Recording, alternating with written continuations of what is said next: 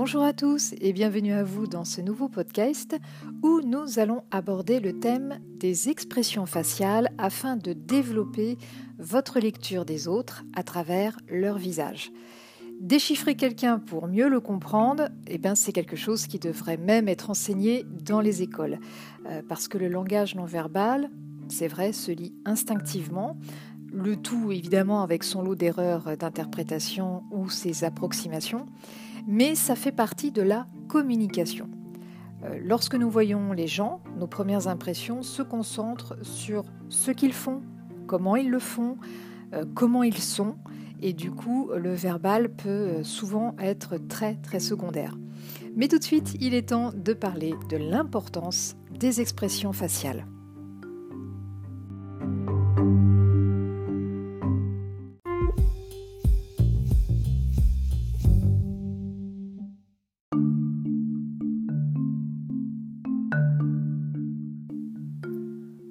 En tant qu'être humain, nous accordons un intérêt particulier à la lecture du visage. L'objectif, c'est de pouvoir observer les émotions exprimées volontairement ou pas par les gens qui nous entourent.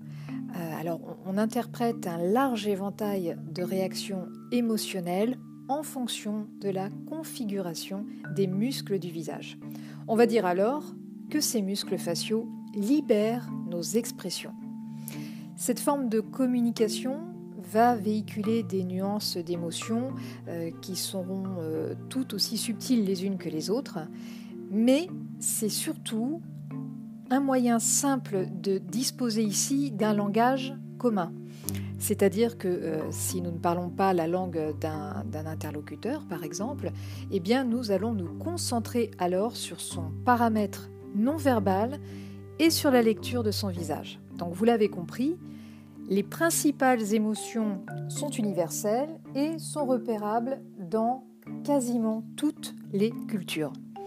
Mais déjà, on va commencer par interpréter ce que vous voyez des autres.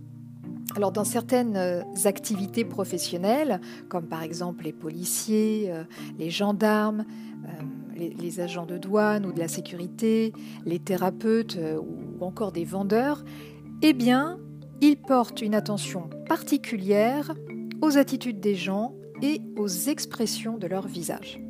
De votre côté, même si vous ne travaillez pas dans, l'un de ces domaines, eh bien, il est nécessaire de comprendre la communication non verbale de vos interlocuteurs.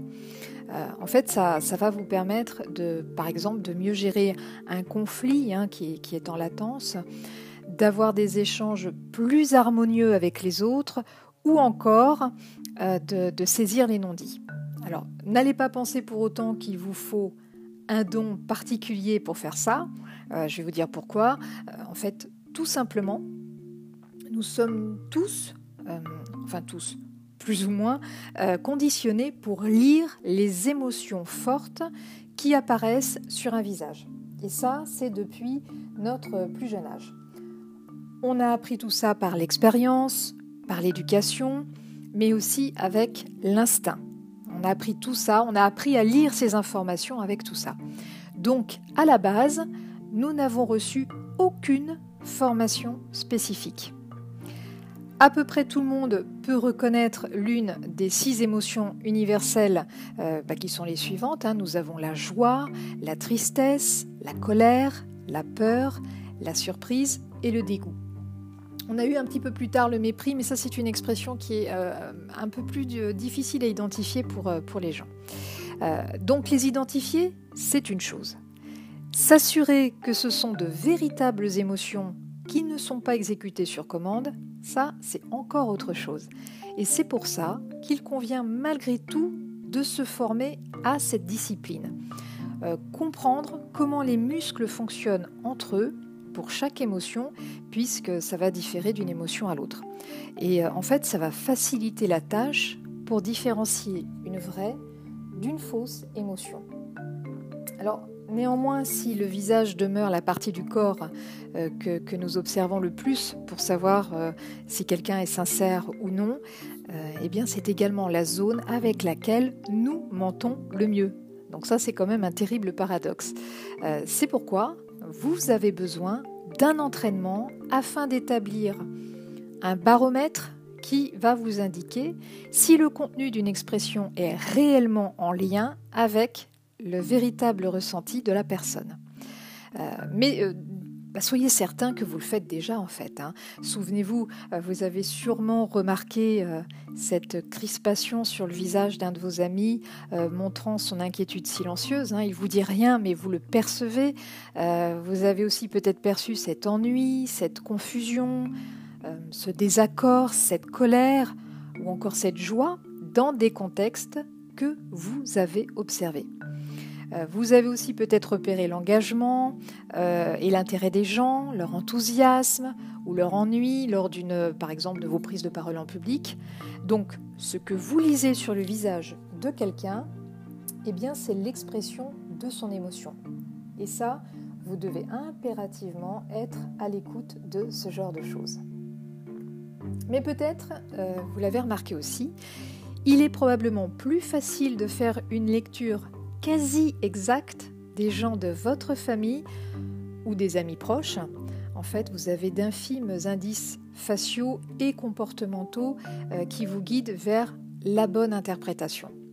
En revanche, avec des inconnus ou des personnes que vous connaissez beaucoup moins, l'interprétation des émotions n'est pas aussi aisée. Euh, et ça, c'est tout à fait normal. Hein. Nous connaissons les habitudes comportementales des personnes qui nous sont proches, mais ce n'est pas le cas des gens que nous découvrons pour euh, la première fois. Mais ça, ça peut s'améliorer avec de l'entraînement. Vous avez les moyens d'expérimenter cette observation et de la développer afin qu'elle ne reste pas, euh, je dirais, à l'état euh, d'interprétation instinctive, parce que le but, c'est qu'elle devienne une lecture analytique consciente pour que ce, soit l'analyse, une analyse qui soit la plus pertinente possible. Alors, il existe des logiciels qui peuvent vous permettre d'identifier des expressions faciales et des micro-expressions, donc euh, n'hésitez pas euh, si le sujet vous intéresse. Mais pour, euh, au niveau des conseils, pour commencer, apprenez bien les mécanismes des muscles du visage pour chaque expression faciale. Ça, c'est vraiment la base pour avoir une lecture efficace. Ensuite, vous allez pouvoir expérimenter votre niveau de lecture sur les gens que vous connaissez bien. Donc vous les observez et vous faites votre analyse. Après, eh bien, il va falloir leur demander confirmation ou infirmation de leur état émotionnel. Parce que avoir un retour sur une bonne ou une mauvaise réponse, eh c'est essentiel pour euh, améliorer votre apprentissage. Vous pouvez aussi regarder des débats télévisés, par exemple, mais sans le son. Donc vous regardez et vous écrivez toutes les émotions que vous percevez sur l'écran. Ensuite, euh, eh bien, vous regardez de nouveau la scène et vous réactivez le son. Et euh, le but, c'est d'entendre ce, ce qui se dit afin de définir si les mots correspondent aux émotions que vous avez observées. Donc, Ayez conscience de ce que vous observez, ressentez et analysez. Ce type de processus, eh ça va vous permettre de préparer vos yeux à mieux comprendre le fonctionnement des muscles faciaux pour chaque émotion qui se dessine sur un visage.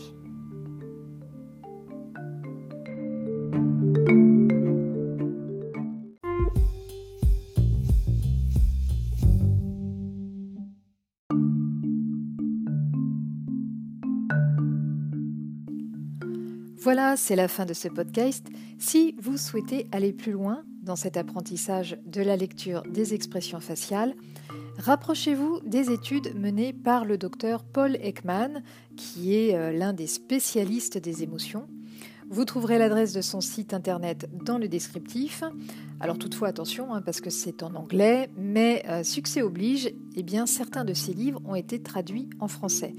Euh, vous pouvez également visiter le blog Non-verbal et criminologie où le sujet est également traité.